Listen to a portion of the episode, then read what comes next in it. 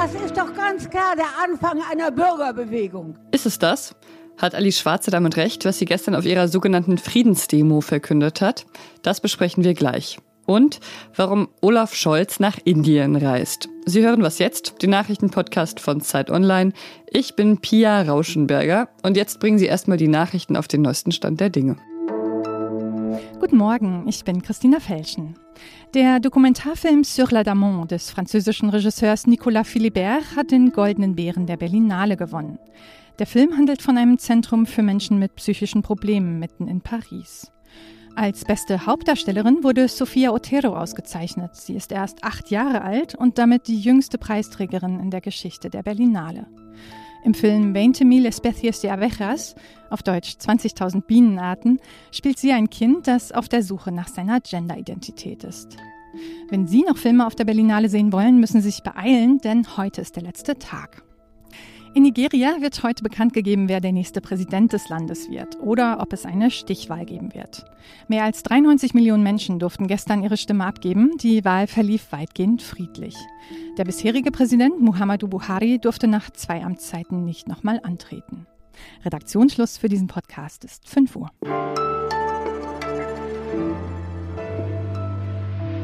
Alice Schwarzer und Sarah Wagenknecht haben ja vor zwei Wochen ihr Manifest für den Frieden veröffentlicht, in dem sie ja unter anderem Bundeskanzler Olaf Scholz dazu auffordern, die Eskalation der Waffenlieferungen zu stoppen.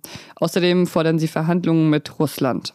Aber das war ihnen noch nicht genug. Wir wollten eben auch nicht nur ein Manifest schreiben, sondern wir haben gesagt, das muss auch auf die Straße. Die Friedensbewegung muss wieder auf die Straße. Das hat Sarah Wagenknecht gesagt. Friedensbewegung klingt ja erstmal gut, aber die Demo wurde ja im Vorfeld auch sehr kritisiert, weil sich Wagenknecht und Schwarze im Vorfeld der Demo nicht klar von rechts abgegrenzt hätten. Mein Kollege Robert Pausch war gestern auf der Demo und kann deshalb jetzt berichten, was er dort gesehen hat. Hallo Robert. Hallo. War die Stimmung angemessen friedlich für eine Friedensdemo? Ja, also friedlich war es äh, in der Tat, es sei denn der Name Annalena Baerbock fiel. Dann gab es laute Baerbock muss wegrufe. Das war interessant, dass das schon der einzige Schlachtruf war, den diese Bewegung, die sich ja gerade neu formiert, bisher hat, auf den sie sich einigen kann. Das ist Baerbock muss weg. Und ansonsten immer, wenn es um die deutsche Regierung ging, auch um den äh, ehemaligen ukrainischen äh, Botschafter in Deutschland, Andrei Melnik, das sind so Triggerwörter. Da, da gab es dann laute Buhrufe, Pfiffe und so weiter.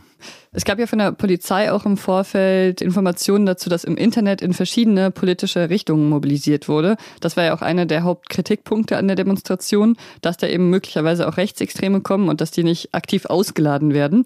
War das denn auch auf der Demo sichtbar? Welche politischen Strömungen sind die denn da begegnet? Also mein subjektiver Eindruck, ich bin natürlich jetzt nicht überall gleichzeitig gewesen, aber mein Eindruck war, dass das vereinzelt der Fall war. Also man sah Leute mit äh, den Tattoos, die solche Leute dann haben, mit entsprechenden Zeichen, Freie Brandenburger, Rostock steht auf und sowas. Das gab es vereinzelt. Es gab auch vereinzelt Russlandfahren. Mein Eindruck war, dass das nicht äh, der, der Hauptfokus war und dass dort auch im Vorfeld vielleicht ein bisschen mehr auf dieses Querfront-Thema geguckt wurde, als es dann tatsächlich äh, auf der Demonstration präsent war. Mein Gefühl war, dass das eher ein Milieu der sogenannten alten Friedensbewegung war. Also Leute, die schon im Bonner Hofgarten waren. Ich sprach mit vielen, die eher aus dieser Ecke kommen und im Prinzip ja seit 50 Jahren für den Frieden kämpfen, sich politisch heimatlos fühlen und jetzt das Gefühl haben, sie müssten dort wieder auf die Straße gehen, um gegen den Krieg, vor allen Dingen muss man aber sagen, gegen Amerika ähm, zu demonstrieren. Ist das denn schon genug, um eine neue Bürgerbewegung zu formieren? Also Alice Schwarzer hat es ja den Anfang einer neuen Bürgerbewegung genannt. Hast du dafür auch Anhaltspunkte gesehen? Ob das jetzt tatsächlich der Anfang einer neuen Bewegung ist, ähm, ich wäre vorsichtig damit, würde es aber auch nicht ausschließen. Also wenn Wagenknecht tatsächlich, und ich glaube, auf diese Frage wird es ankommen, wenn Wagenknecht tatsächlich eine neue Partei gründet, dann kann das ein Momentum schaffen, weil man in der Tat sieht, es gibt sehr, sehr viele Leute, die heftige Kritik an der Regierung haben und auch weitergehend als jetzt ähm, die Linkspartei oder sowas. Und eine neue Partei, die eben diese ideologische Klammer zieht, also gegen die Regierung, gegen die Grünen vor allen Dingen, gegen die Amerikaner und für einen Frieden, gegen Woke und sowas. Das wäre ja so etwas das Programm von Wagenknecht. Glaube ich, das ist durchaus mobilisierungsfähig ähm, und, und äh, könnte eine relevante Kraft in Deutschland werden, wenn sie es denn macht. Danke dir, Robert. Danke dir.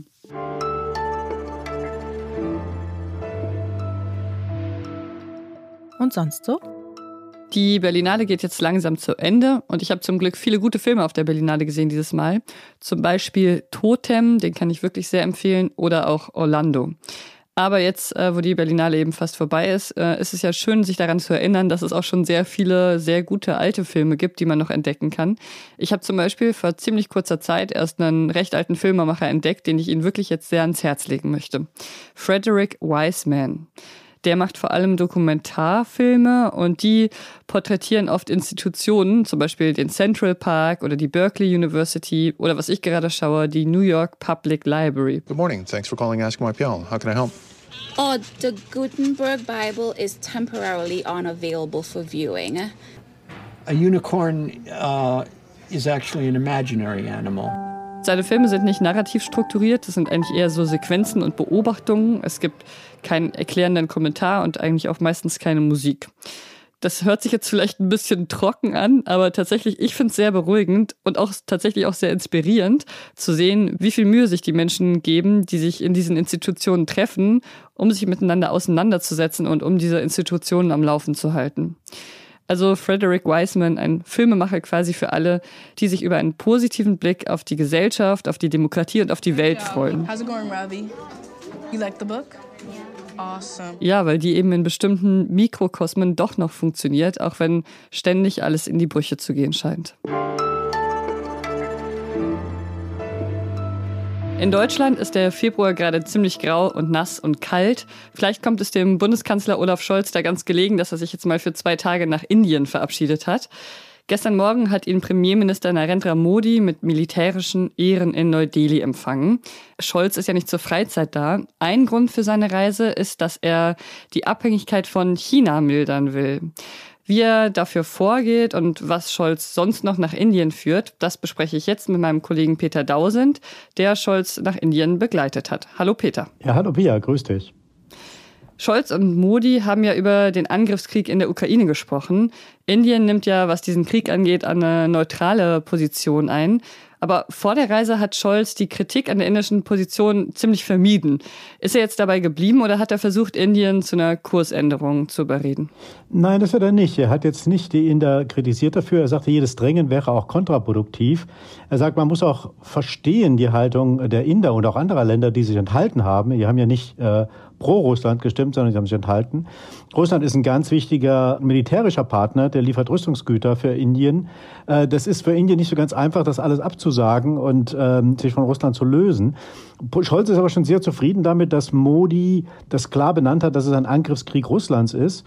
Und er sagt halt, es ist natürlich auch ein weiter Weg, dass äh, Indien sich dann weiter in Richtung Westen bewegen kann. Aber dieser Weg ist gangbar und da muss man dranbleiben und nicht nur einmal jetzt nach Indien reisen, sondern des Öfteren. Er wird ja auch im äh, September wieder da sein, weil da ist ein G20-Gipfel in Indien. Dass er jetzt so oft dahin fährt, das passt ja auch zu Scholzes genereller, ja, sag ich mal, außenpolitischer Strategie. Er spricht ja öfters davon, dass er davon ausgeht, dass in Zukunft nicht nur China und die USA die Weltpolitik dominieren, sondern dass es eine multipolare Welt ist. Was bedeutet das denn, diese äh, multipolare Welt, die Scholz da in Zukunft sieht?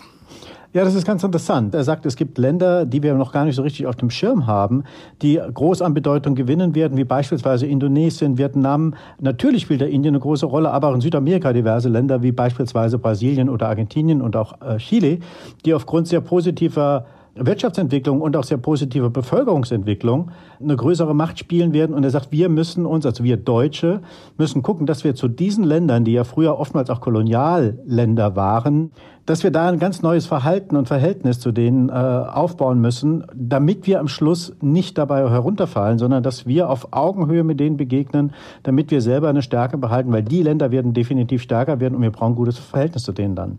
Und ein, ein Teil dieses guten Verhältnisses äh, sind auch die wirtschaftlichen Beziehungen. Scholz wird ja auf seiner Reise nicht nur von dir und von anderen JournalistInnen begleitet, sondern auch von vielen WirtschaftsvertreterInnen. Er und Modi haben ja auch schon engere wirtschaftliche Beziehungen vereinbart. Was bedeutet das im Detail? Ja, es gibt schon eine ganze Reihe von Sachen, die sehr konkret verabredet wurden. Beispielsweise hat man ein Kooperationsabkommen äh, schon geschlossen. Da geht es um die Migration von Solarexperten. Es gibt jetzt ein Pilotprojekt, das starten soll. Da sollen 20 bis 30 Fachkräfte äh, nach Deutschland kommen. Des Weiteren wurde verabredet, dass es ein Wasserstoffforschungsinstitut in Indien gegründet wird, an dem sich das Fraunhofer Institut beteiligt. Wasserstoff ist ja der Energieträger der Zukunft, zumindest mal in den äh, Erwartungen der Bundesregierung. Und ganz interessant, am heutigen Sonntag sind wir ja dann noch in Bangalore, äh, dem IT-Zentrum von Indien. Und da wird es nochmal sehr stark auch um das Thema der Migration von IT-Experten gehen. Auch da gibt es viele, die nach Deutschland wollen. SAP übrigens hat ja da den größten Standort außerhalb äh, Deutschlands, 4500 Mitarbeiter allein in Bangalore. Also man sieht, da ist einiges in Bewegung und einiges auch schon verabredet. Vielen Dank dir, Peter, und viel Spaß noch. Ja, vielen Dank. Dir auch. Bis dann. Tschüss. Und ich sage auch Tschüss zu Ihnen. Für heute ist Schluss. Wenn Sie noch Ihre Lieblingsfilme der Berlinale mit uns teilen wollen, dann gerne schießen Sie los. Was jetzt Zeit.de ist die Adresse dafür. Auch für Feedback und Kritik sind wir da offen. Ich bin Pia Rauschenberger. Machen Sie es gut. Das ist jetzt auch nicht irgendwie eine Reise auf Wolke 7 mit dem Regierungsflieger unterwegs zu sein. Das ist schon auch stressig. Vor allen Dingen, wenn es diese langen Flüge sind natürlich.